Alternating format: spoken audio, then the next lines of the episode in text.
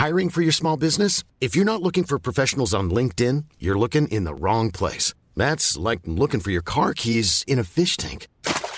LinkedIn helps you hire professionals you can't find anywhere else, even those who aren't actively searching for a new job but might be open to the perfect role. In a given month, over 70% of LinkedIn users don't even visit other leading job sites. So start looking in the right place. With LinkedIn, you can hire professionals like a professional. Post your free job on linkedin.com slash people today.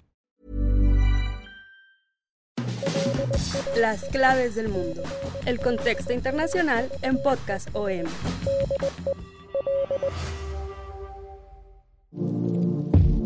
La guerra en Ucrania. La escalada militar en la frontera India-China. Las sanciones a Rusia las presiones para la reestructuración de la deuda mundial, la influencia sobre el Indo-Pacífico y Latinoamérica. Estos son solo algunos de los conflictos internacionales que determinaron el tono entre los líderes mundiales en dos importantes cumbres que tuvieron lugar hace pocas semanas. La cumbre de los BRICS en Sudáfrica y la cumbre del Grupo de los 20 en India. El Grupo de los 20 ya no es el club de poder y amigos que se reunió por primera vez en 2008, agrupando a más del 80% del PIB global y las mayores economías para hacer frente a la crisis financiera global y buscar una salida al caos que sacudía las mayores y emergentes economías del mundo en ese año. La presión por ampliar los temas de la agenda y el enfrentamiento entre las dos grandes potencias, Estados Unidos y China, por la mayor influencia así como la presión por los avances en la crisis del clima, comenzó a fragmentar al grupo cuya acción es cada vez más necesaria, pero con diferentes retos. Y en un contexto más amplio, la cumbre del G20 buscaba reforzar el perfil geopolítico de este foro después de que el grupo de, después de que el grupo de economías emergentes de los BRICS, que integran a Brasil, Rusia, India, China y Sudáfrica, acordaron una semana antes la inclusión de seis nuevos socios en 2024. Arabia Saudita, Argentina, Egipto, Emiratos Árabes Unidos, Etiopía e Irán. La ausencia en la cumbre del G20 del poderoso presidente chino Xi Jinping fue interpretada como que China estaba renunciando al G20 en favor de la agrupación de los BRICS, donde es dominante y que con las nuevas adhesiones aceleró su impulso para remodelar un orden mundial que considera obsoleto. Los BRICS, por su parte, buscan posicionarse como defensores de las naciones del sur global, muchas de las cuales se sienten tratadas injustamente por instituciones internacionales dominadas por Estados Unidos y otros países ricos. Las dos cumbres del G20 y antes la de los BRICS parecieron transmitir la impresión de que se está conformando un nuevo orden internacional sobre bases distintas a las que tras el fin de la Segunda Guerra Mundial llevaron a Estados Unidos y Reino Unido a diseñar el marco en el que nos movemos desde entonces, un orden mundial al servicio y beneficio tanto de los estadounidenses como sus aliados occidentales, con la ONU en el terreno diplomático, el Banco Mundial, el Fondo Monetario Internacional, la OCDE y la Organización Mundial de Comercio en lo económico y con la OTAN en el campo militar, todos estos organismos a su servicio, según los países emergentes. Sin embargo, ya hace mucho tiempo se vislumbra que este orden internacional está desajustado y en muchos casos resulta disfuncional para atender los problemas y retos que nos plantea la globalización. ¿Estamos actualmente viviendo una guerra por el orden mundial perdido? Esa es la pregunta que nos guía en este episodio de las claves del mundo. Amigas y amigos, eh, los saludamos otra vez con mucho gusto como cada semana en este podcast de Organización Editorial Mexicana. Soy Víctor Hugo Rico y como siempre para platicar de los temas de coyuntura más importantes de la semana me acompaña mi compañero y amigo Yair Soto. Yair, ¿cómo estás? Hola Víctor, hola a todos nuestros escuchas. Nuevamente gracias por acompañarnos en esta nueva emisión de las claves del mundo y en este episodio que nos deja ver eh, cómo está eh, polarizándose cada vez más el mundo vemos conflictos, vemos guerras, como lo mencionabas Vic, pero también en lo político, en este tablero de ajedrez que es el mundo, también se siguen moviendo las, eh, las piezas de una manera más diplomática y se ve reflejado en estos, eh, en estos bloques, en estas cumbres como lo es el BRICS y el G20, que si bien el G20 eh, nació eh, de, esta de una primera formación que era el G7, bueno, que aún existe y que conforma a las principales potencias occidentales, este bloque más uniforme, más homologado en cuestión eh, económica, social, militar, en este espacio de querer abrir el bloque a otras naciones de economías emergentes, fue que ampliaron o crearon este G20 precisamente para darle voz a estas naciones como lo es Argentina, Brasil, el mismo México, India, Indonesia, entre otros países que conforman este bloque, y el BRICS, que eh, bueno, tiene una formación desde el 2009, se creó esta primera formación entre Brasil, Rusia, India y China y posteriormente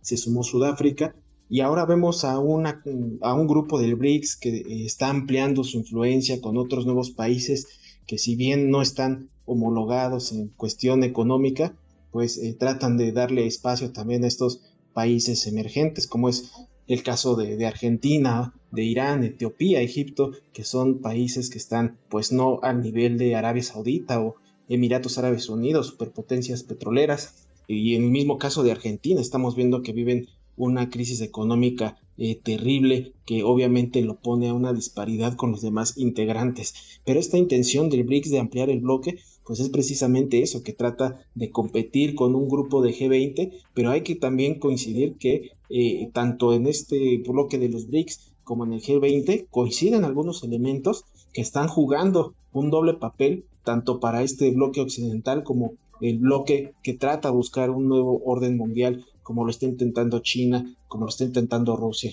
En el caso de, del G20, bueno, eh, vimos muy bien la ausencia de, Vladimir Putin por el tema de su intento de, arresto por decisión de la Corte Penal Internacional y el desdén de eh, Xi Jinping eh, también vemos estas fracturas en el mismo grupo del G20 en donde pues, el, el, mismo presidente de México no asistió, prefirió darle eh, prioridad a una reunión con Gustavo Petro en Colombia, a la par mientras se reunía el G20. Andrés Manuel López Obrador viajó a Colombia para eh, revisar el tema de las drogas en la región, tratando de formar un bloque eh, regional por este tema y desdeñando una de las principales cumbres globales como es el mismo G20. Entonces aquí estamos viendo que en esta competencia que están encabezando estos dos bloques, pues hay este, temas que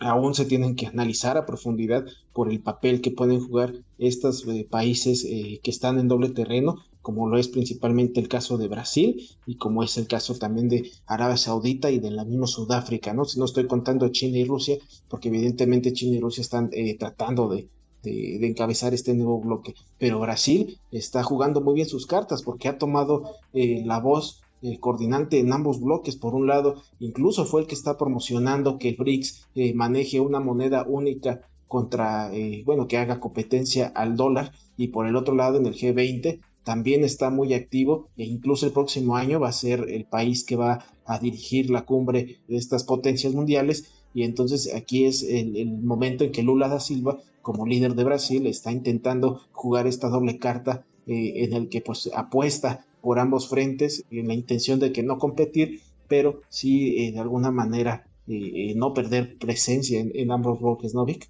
Así es, el caso de, Brasil es, muy importante como pues líder latinoamericano, o por lo menos esa es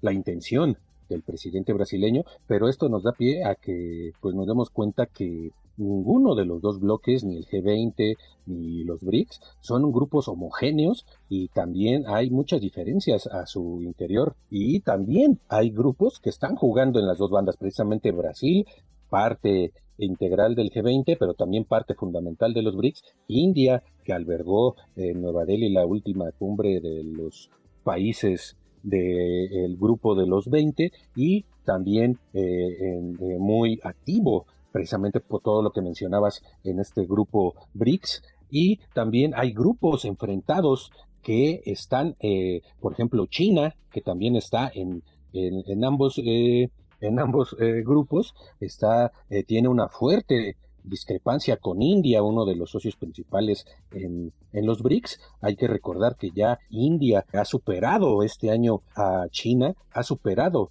a China como el país más poblado del mundo y esto eh, está jugándolo el primer ministro ultranacionalista Narendra Modi como una carta eh, demográfica, una carta para atraer más inversiones y, precisamente utilizó este grupo, esta última cumbre del grupo de los 20, pues para afianzarse como uno de los líderes en esta, en esta posición y hizo todo lo posible para sobresalir, para que fuera un éxito todo esta última cumbre. Pero eh, las diferencias también fueron muy evidentes al interior de este grupo. Al final, eh, el 9 de septiembre, la, eh, ya casi al 5 para las 12, como quien dice, se pudieron poner de acuerdo en una declaración final que no había consenso, no había forma de sacarla. Al final, por pues las buenas eh, eh, maneras diplomáticas de la India pudo salir una declaración de consenso que eh, hasta Estados Unidos la vio como un éxito, sin embargo, tanto analistas como el gobierno de Ucrania lo vieron como un gran fracaso, ya que esta declaración consensuada evitó condenar a Rusia por la guerra en Ucrania. Este consenso fue una sorpresa ya que pues precisamente el grupo está profundamente dividido en torno a la guerra en Ucrania y los países occidentales habían presionado antes para que se condenara enérgicamente a Rusia en la declaración de líderes, mientras que otros países como China, como Rusia, obviamente, y como el mismo Brasil, eh, exigían que se centrara la atención en cuestiones económicas más amplias y pedían dejar afuera el tema de Ucrania. Entonces vemos que también el grupo de los 20 está conformado con sus subgrupos, ¿no? Hay fuerzas internas de los pequeños grupos dentro del gran grupo que tienen por un lado, por ejemplo, al G7, que es el norte global, eh, las principales potencias mundiales defendiendo sus intereses y por el otro lado la presión de eh, de los eh, países que están en el G20, pero también pertenecen a los, a los BRICS, Brasil, Rusia, India, eh, China, eh, por ejemplo, junto con otros miembros del llamado Sur Global. como les decimos, la guerra en Ucrania es el, fue el problema de, que estuvo en la mesa de los líderes y que pues al final se prefirió quitar del debate. No la condena es justamente el tema que amenazaba desde el principio por hacer imposible el acuerdo, al final salió ese acuerdo, pero sin condenar la guerra. Hasta ahora la mayoría, la mayoría de los líderes celebraron como un éxito esta declaración de Nueva Delhi, excepto, como les decíamos, el gobierno de Ucrania, mientras que eh, en la Unión Europea consideraron que Rusia estaba más aislada que nunca porque se vio obligada a aceptar una declaración que no hubiera aceptado precisamente el año pasado. También está este duro enfrentamiento entre las dos potencias demográficas mundiales, China e India. Las relaciones indochinas están también en uno de sus peores momentos en décadas, ya que eh, pues empezó a escalar la tensión a mediados de 2020 tras un eh, enfrentamientos fronterizos en, una, en una zona del Himalaya, eh, del Himalaya Occidental que pues reclaman ambos países como parte de su territorio y este fue el peor enfrentamiento en 45 años entre estas dos potencias nucleares. Ah, hay que añadir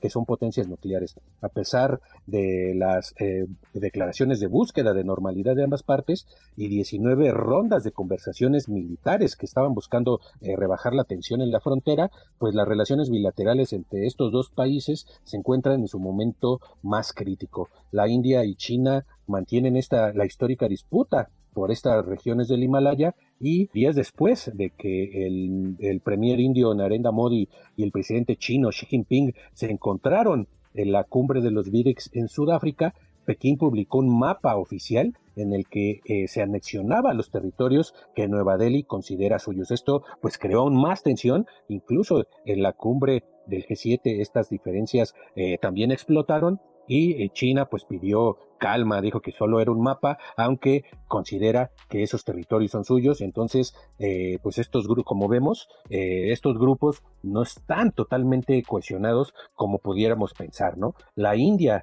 también en, en esta última cumbre parece convencida de que tiene la oportunidad de jugar un papel relevante en, el, en el tablero mundial y en la misma línea así quiso mostrarlo en esta reciente cumbre. Ya aparte de superar a China, como le decíamos, como la nación más poblada del mundo, más de 1.400 millones de habitantes ya tiene la India, unos, unos cuantos millones menos que China, eh, buscó aprovechar eh, eh, esta, esta cumbre para posicionarse como un punto primordial, como les decía, de inversiones en el mundo y en ese aspecto buscó eh, mostrar su mejor cara para la cumbre, aunque esto contrastó con una realidad que ya se conoce sobre el terreno, donde pues tanto centros de pensamiento mundial, académicos, medios, eh, están siendo amordazados en India, y por no hablar de los ataques contra comunidades minoritarias, atentados contra iglesias cristianas y mezquitas que están siendo llevados a cabo por la mayoría hindú que representa el partido ultranacionalista de Narendra Modi,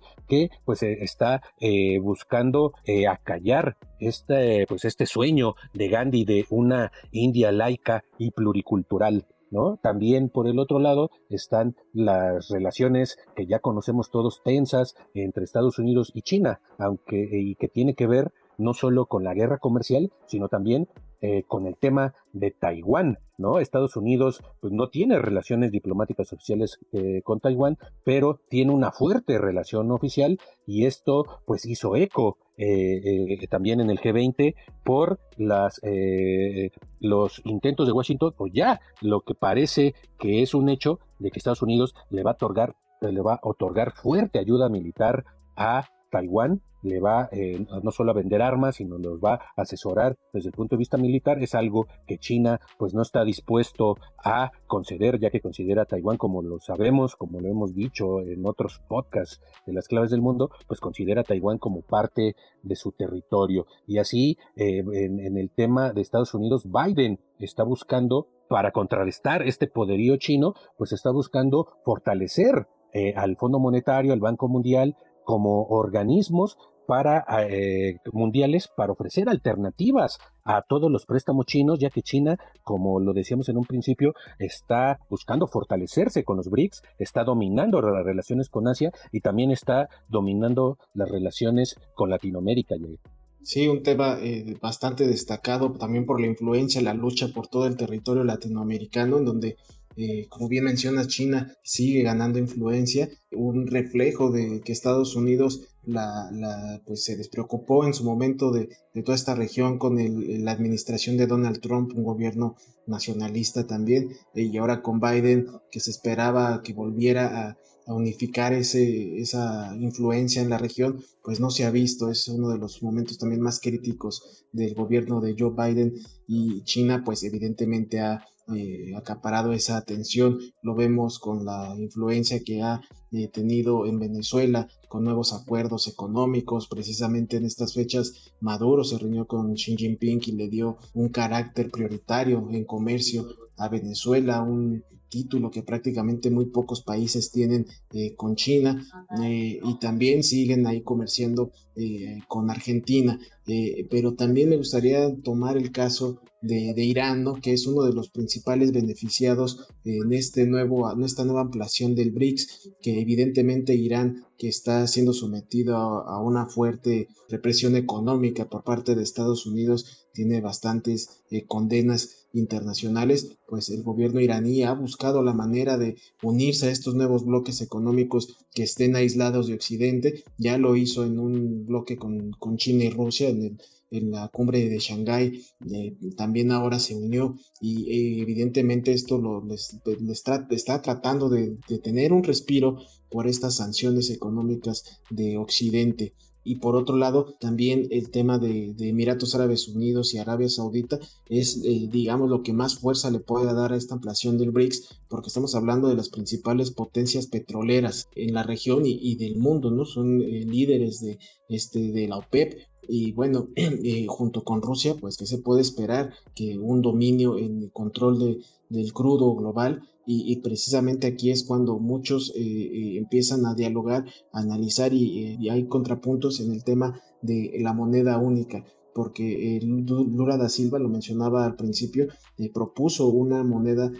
referente para que todas estas naciones del BRICS pudieran comerciar eh, y, de independizarse de alguna manera del dólar. Pero eh, la situación aquí del dólar es de que, bueno, sabemos que es la principal moneda global, la más fuerte de todas, pese a que ahorita está viviendo una crisis eh, global, su moneda ha perdido un poco de, fuerza, pero no deja de ser la, la moneda más importante. algunos analistas consideran que es prácticamente imposible que se pueda derrocar al dólar eh, en su momento como se llegó a creer cuando se implementó el euro eh, con la Unión Europea, pues no le hizo mucho, mucha mella ¿no? al dólar y ahora una moneda única por parte de estos países pues lo puede complicar todo porque evidentemente estamos hablando de un bloque que está eh, disperso geopolíticamente, estamos hablando de elementos que se encuentran de polo a polo y estamos hablando también de elementos que no están pasando en su mejor momento económico. Eh, en el caso de Argentina, también ya lo mencionaba, sabemos que en su peor crisis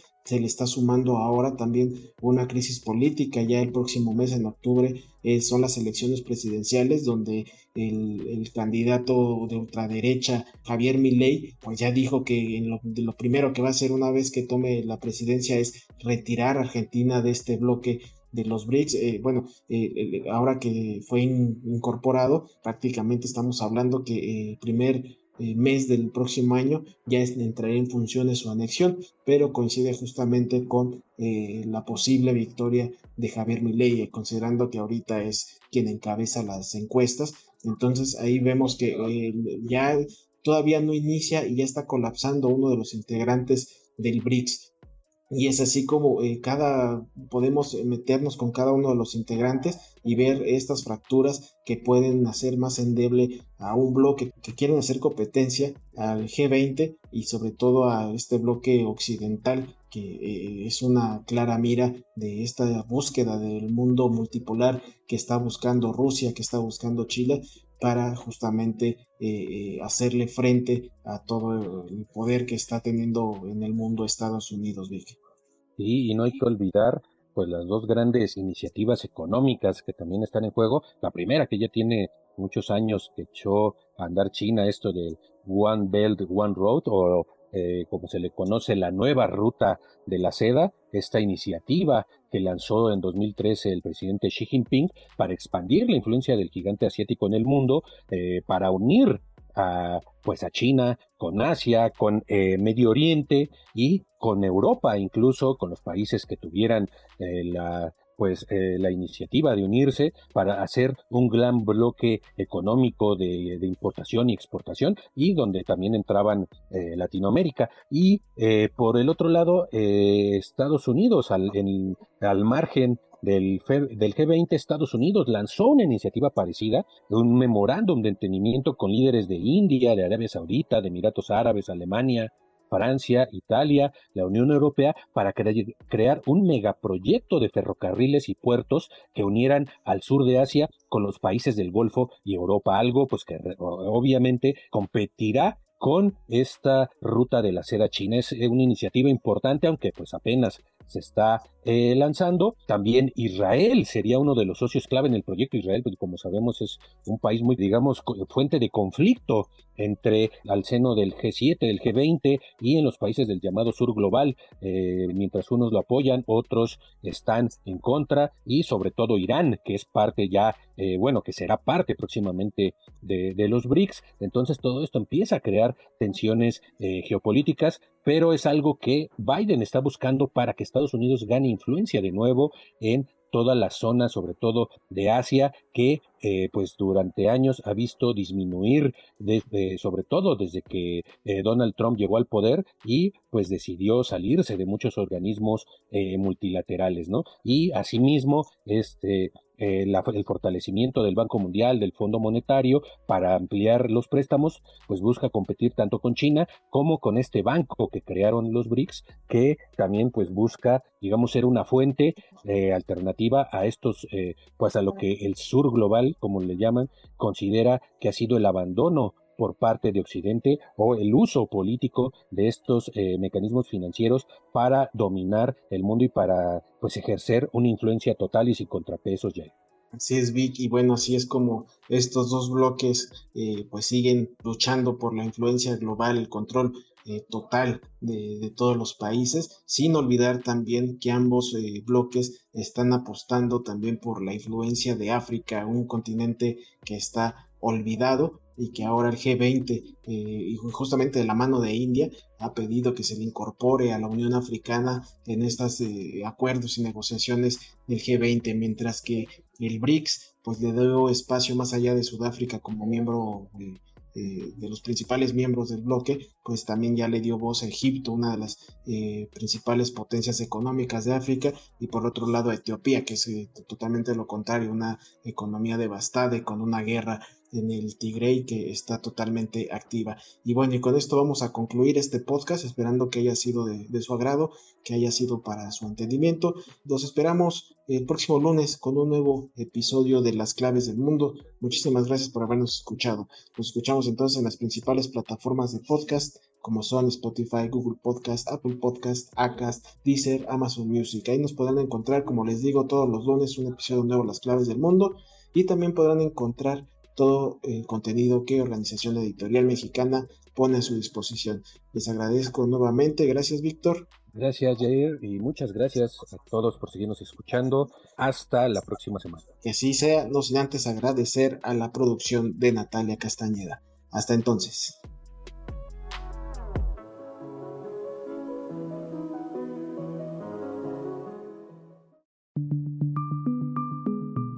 Una producción de la Organización Editorial Mexicana.